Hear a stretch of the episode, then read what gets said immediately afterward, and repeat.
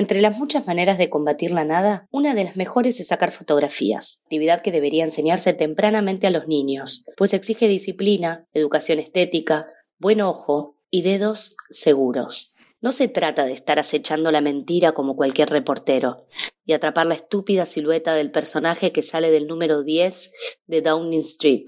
Pero de todas maneras, cuando se anda con la cámara, hay como el deber de estar atento, de no perder ese brusco y delicioso rebote de un rayo de sol en una vieja piedra, o la carrera de trenzas al aire de una chiquita que vuelve con un pan o una botella de leche. Michael sabía que el fotógrafo operaba siempre como una permutación de su manera personal de ver el mundo, por otra que la cámara le impone insidiosa. Ahora pasa una gran nube negra, pero no desconfiaba, sabedor de que le bastaba salir sin la contax para recuperar el tono distraído, la visión sin encuadre, la luz sin diafragma, ni 1 barra 250. Ahora mismo. Qué palabra. Ahora. Qué estúpida mentira. Podía quedarme sentado en el petril sobre el río mirando pasar las pinazas negras y rojas, sin que se me ocurriera pensar fotográficamente las escenas. Nada más que dejándome ir, en el dejarse ir de las cosas, corriendo inmóvil con el tiempo, y ya no soplaba el viento. Buenas noches, damos inicio a Mares Hambrientos, Mares Friolentos en este jueves por la noche. Estamos hasta las 23 horas por el aire de FM La Tribu. Y hoy para arrancar el programa les proponemos sumergirse en todo lo que tiene que ver con, el fotoperiodismo, ¿no? con esta idea de, de capturar algún instante un poco porque el programa de hoy está atravesado, por eso a raíz de nuestra invitada de la noche, y también porque mm, estuvimos viendo muchas fotografías en el día de ayer a propósito de la conmemoración del, del aniversario número 66 del bombardeo a la Plaza de Mayo, un 16 de junio del año 55 y vimos unas fotos tremendas, muy trágicas, que forman parte del expediente de la causa y nos hace pensar en la importancia ¿no? de tener estos registros para repensar nuestra historia, porque hasta hace unos años quizás, y algunas perspectivas también la siguen llamando la revolución libertadora, cuando no fue otra cosa que un golpe de Estado, ¿no? A un gobierno, a un dirigente político y a un pueblo. Y ahora les invitamos a sumergirse a una historia mínima pero significativa. Tiene que ver también con bombas porque, bueno, tiene que ver con, con otro de los episodios trágicos de nuestra historia. Y es la de Inés Ulanovsky, que en uno de sus libros comentó que ella presenció el día del atentado a, la AMIA, porque vivía allí con su familia en Viamonte y Larrea, junto, bueno, a sus padres, el, el reconocidísimo Carlos Ulanovsky, y que a partir de ese día nada fue igual. Ella por ese entonces solía fotografiar, pero le daba como pudor sacarle fotos eh, de frente a las personas, entonces solía tomar panorámicas desde la ventana del departamento que tenía una ubicación, bueno, estratégica en ese sentido. Cuando sucedió el atentado, aquel 18 de julio, ella tomó unas fotografías Tomó fotos de su cuarto, del escritorio, de las escaleras del edificio, todo lleno de vidrios. Y que con el correr de los años, digamos, fue parte de su rutina tomar fotografías para, para esa fecha, ¿no? Y que también se llenaba de periodistas la zona. En una mudanza, allá por el año 2003, encuentra una caja de madera llena de negativos de aquella época. Eran en blanco y negro estaban separados en sobrecitos escritos a mano. Uno de ellos decía AMIA 1997. Y lo abrió y allí se encontró con una serie de negativos. Uno tenía la imagen de, de varias personas en el edificio de enfrente.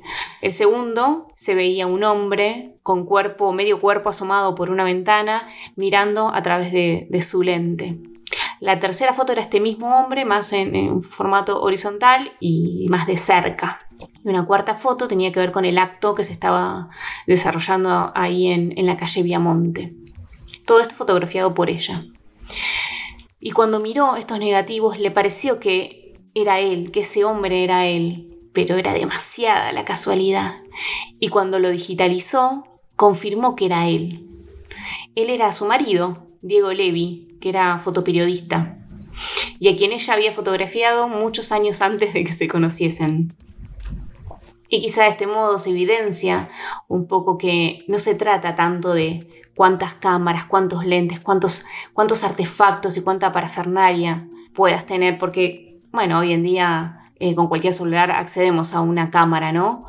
Después, bueno, la composición y, todo lo demás hacen a una buena fotografía, sin lugar a dudas. Pero quizá la evidencia del fotógrafo no consiste en ver, sino en encontrarse allí, en tomar la decisión y tener la posibilidad y la determinación de estar allí, poniendo el cuerpo, poniendo el tiempo, en esa situación, en ese momento, en ese lugar, en ese hecho, con el ojo atento, como en el fragmento que trajimos en la apertura de este programa de Las babas del diablo de Julio Cortázar. Porque también, como dice Roland Barthes, la fotografía repite mecánicamente lo que nunca más podrá repetirse existencialmente. Esto es Mares Hambrientos, que no te tape la ola.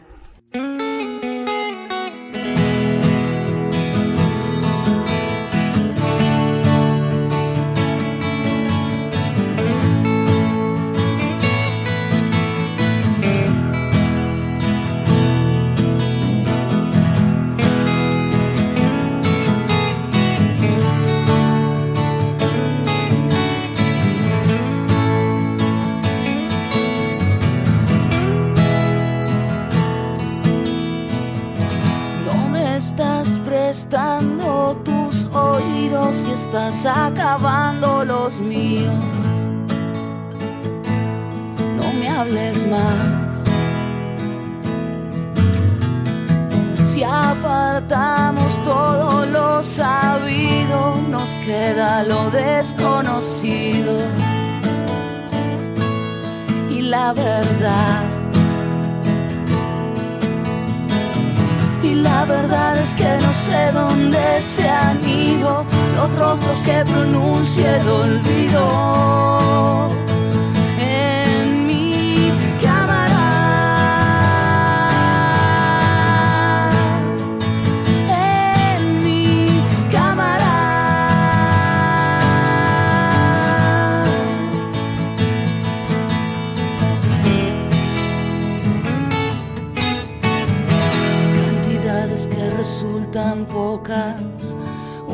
Veces son mejores que otras.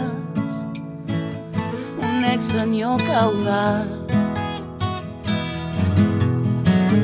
Adentro de las formas caprichosas se duerme como flores hermosas. Oh, crisálida la verdad es que no sé dónde se han ido cielo.